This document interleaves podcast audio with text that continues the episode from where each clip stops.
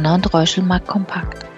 Herzlich willkommen zu einer neuen Folge unseres Biweekly Talks mit Carsten Mumm, Chefvolkswirt bei Donner und Reuschel.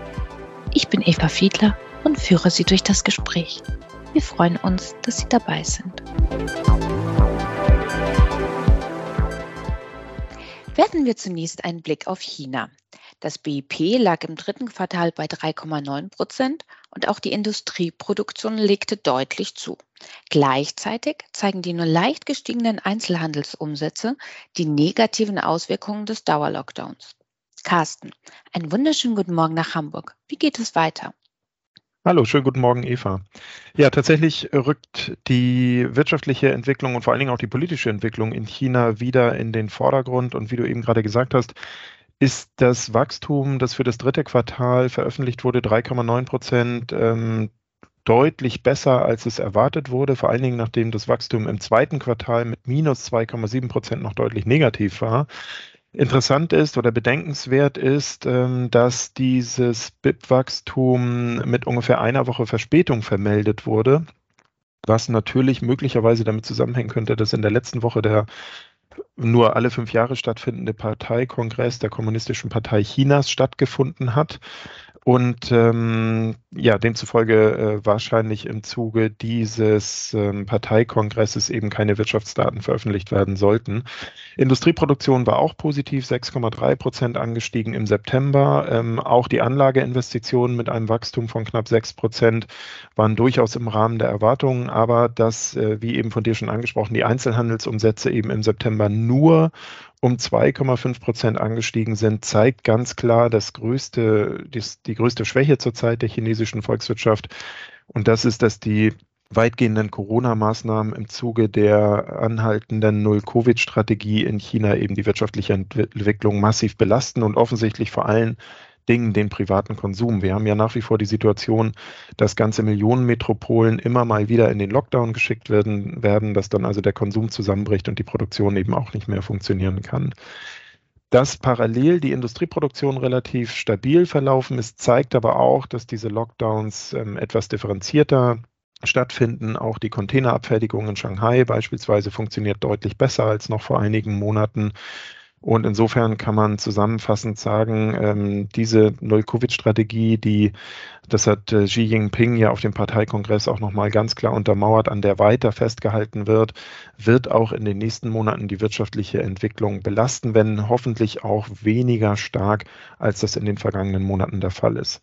Die Perspektive ist wahrscheinlich nur oder am ehesten, dass eigene chinesische mRNA-Impfstoffe entwickelt werden, die dann auch deutlich wirkungsvoller gegen die zurzeit in China äh, grassierende Omikron-Variante wären. Das kann aber sicherlich noch einige Monate dauern. Mhm. Damit kann und wird China aber in nächster Zeit oder naher Zukunft wohl kaum zur Stabilisierung der schwachen Weltwirtschaft beitragen können, oder? Das stimmt. Die Situation ist insofern völlig anders als nach dem Einbruch der Corona-Pandemie oder durch die Corona-Pandemie im Jahr 2020, wo China ja sehr, sehr stark, sehr, sehr schnell als erste große Volkswirtschaft weltweit wieder auf den Wachstumskurs zurückgekehrt ist. Äh, China wird vorerst keine Wachstumslokomotive für die Weltwirtschaft sein. Das auch, weil es noch weitere Belastungsfaktoren gibt, insbesondere der Immobilienmarkt, der bis vor kurzem ja einer der wichtigsten wirtschaftlichen Treiber war für das Wachstum in China ungefähr 30 Prozent der Wirtschaft, ähm, der Wertschöpfung in China gingen auf den Immobilienmarkt zurück. Der ist weiterhin schwach. Ähm, wir befürchten weiterhin Pleiten einzelner Immobilienentwickler oder eben auch ähm, Bauunternehmen in China. Es sind weiterhin Kredit- oder auch Anleiheausfälle zu erwarten. Das kann man daran erkennen, dass die High Yield Spreads, also die Risikoprämien für äh, Unternehmensanleihen mit geringerer Bonität und die stammen eben sehr, sehr häufig in China von Immobilienunternehmen. Diese Risikoprämien sind nach wie vor auf Rekordniveaus.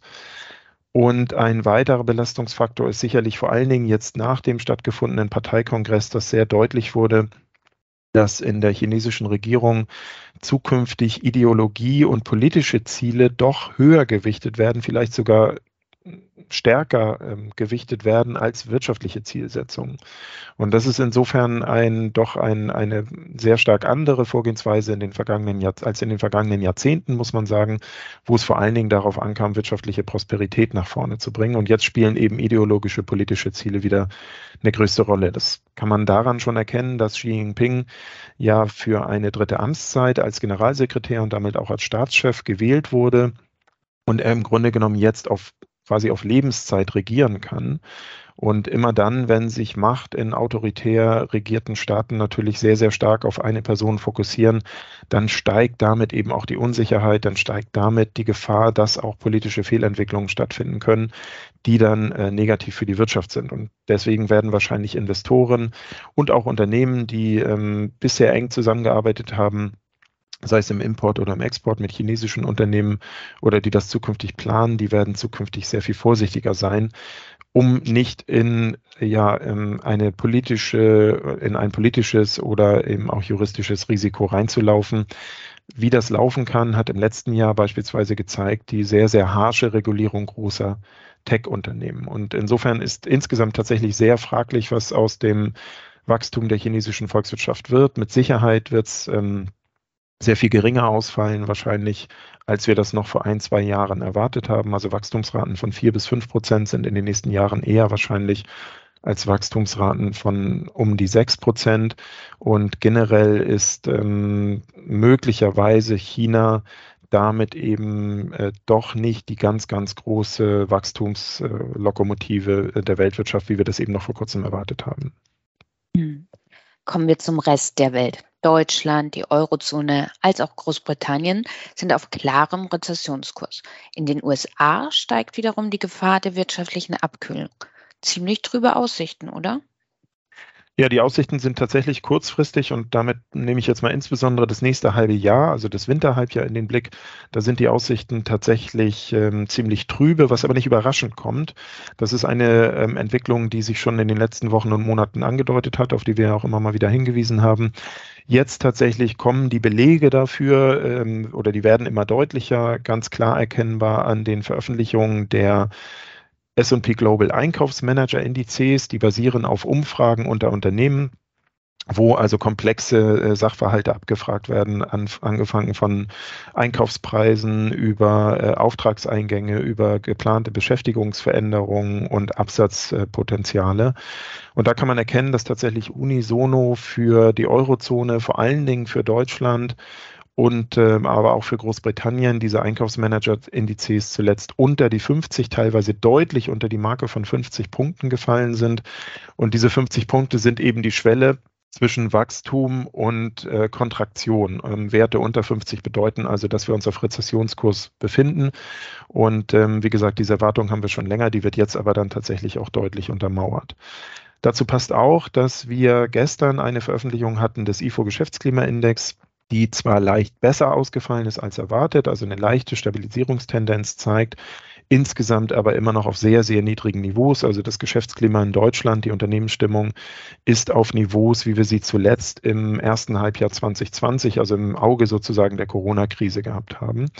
Aber es gibt in meinen Augen durchaus auch ganz, ganz zaghafte Lichtblicke bei der Beurteilung der Lage.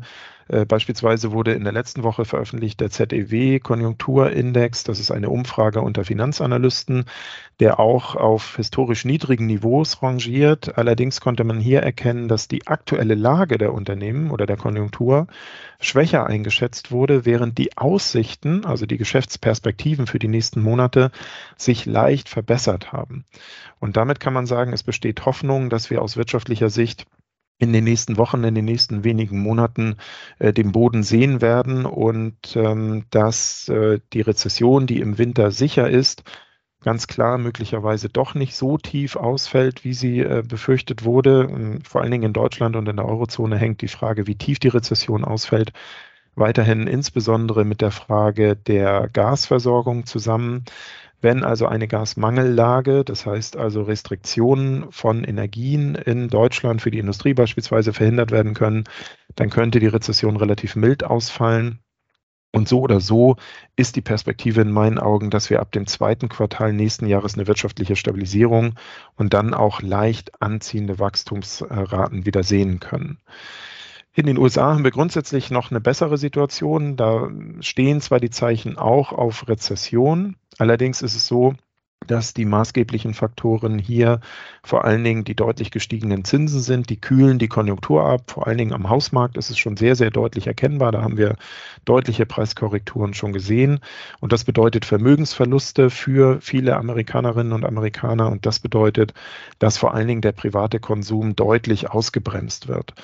Der Arbeitsmarkt beispielsweise in den USA ist noch relativ robust, dürfte aber auch in den nächsten Wochen und Monaten schwächer werden. Und damit ist tatsächlich in Amerika auch eine Rezession zu erwarten, die aber nicht so tief ausfallen wird, die auch nicht von sehr unberechenbaren Komponenten abhängt, wie dem Export, wie Lieferketten oder wie dem Import von Rohstoffen. Da sind die USA deutlich autarker aufgestellt und die vor allen Dingen eben auch von der Notenbank, von der Fed ein bisschen besser gesteuert werden kann.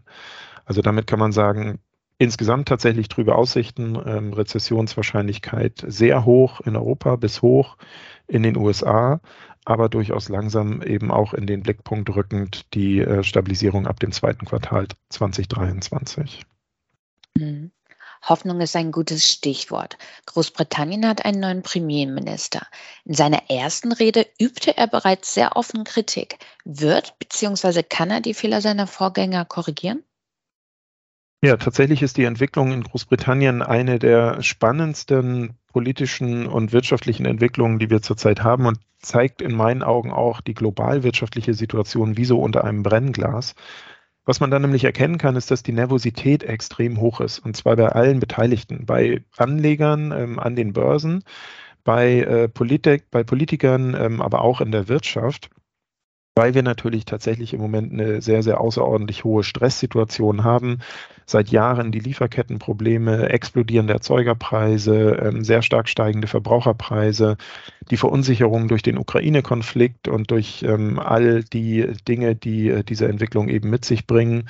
Und in dieser Situation kann Vertrauen äh, eben sehr, sehr schnell verspielt werden. Vertrauen an die politischen Akteure. Und das ist genau das, was in Großbritannien stattgefunden hat. Die äh, neue Regierung unter Liz Truss hat ja ähm, ganz, ganz schnell ein massives Unterstützungspaket angekündigt mit deutlichen Steuersenkungen, insbesondere auch für Besserverdienende äh, Menschen in Großbritannien mit äh, sehr starken Ausgabenerhöhungen, beispielsweise durch die Implementierung eines Gaspreisdeckels. Und das hätte zur Folge gehabt, dass die Staatsschulden sehr stark innerhalb kurzer Zeit sehr stark angestiegen wären und das hat dann, wie man an den Marktreaktionen erkennen kann, die Börse sanktioniert. Die Zinsen für britische Staatsanleihen sind sehr stark angestiegen. Das Pfund ist im Vergleich zum US-Dollar, aber auch im Vergleich zum Euro förmlich abgestürzt. Und das zeigte eben die Skepsis der Märkte oder der Anleger gegenüber diesen politischen Plänen, hat am Ende dazu geführt, dass die ähm, britische Notenbank, die Bank of England, sogar intervenieren musste weil durch diese starken Marktbewegungen einige britische Pensionsfonds in Gefahr geraten sind. Und äh, die Notenbank ist dann dazu übergegangen, hat für einige Wochen kurzfristig äh, Wertpapierkäufe angekündigt, um eben die Situation an den Märkten zu beruhigen. Was man erkennen kann, ist, dass auch äh, Märkte oder Börsen dadurch politische Fehler korrigieren können auf der einen Seite. Das Ergebnis war ja, dass nicht nur der Finanzminister in Großbritannien zurücktreten musste, sondern eben mittlerweile auch Liz Truss, die Premierministerin nach sehr kurzer Amtszeit zurückgetreten ist und ähm, der Nachfolger der ehemalige Finanzminister wird jetzt versuchen müssen, eben dieses verloren gegangene Vertrauen wieder aufzubauen.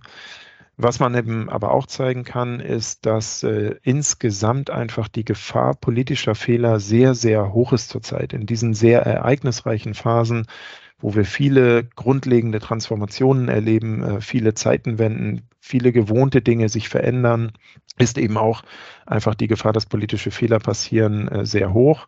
Da können Kapitalmärkte dann auf äh, diese Fehler in Anführungsstrichen hinweisen. Sie können aber natürlich auch zur Destabilisierung beitragen. Und dann ist es am Ende so, wenn Politik und wenn Märkte Vertrauen verloren haben, werden wahrscheinlich auch in den nächsten Wochen und Monaten die Notenbanken dann diejenigen sein, die intervenieren müssen, um zur Stabilisierung der Situation beizutragen. Also ich kann mir gut vorstellen, dass eine Situation, wie wir sie in Großbritannien jetzt erlebt haben, wir in den nächsten Wochen und Monaten vielleicht das ein oder andere Mal noch wieder erleben werden und dann werden alle wieder auf die Notenbanken schauen und hoffen, dass diese trotzdem sie ja eigentlich in einem weniger expansiven geldpolitischen Kurs eingeschwenkt sind, also Zinsen nach oben schleusen, dass die Notenbanken dann die Situation retten werden. Hm. Es bleibt also spannend und auch turbulent. Vielen Dank, Carsten, und wir hören uns dann wieder am 9. November. Bis dann, ich freue mich. Danke für Ihr Interesse. Seien Sie in zwei Wochen gerne wieder dabei. Ihr Donald Reuschel, Markt Kompakt Team.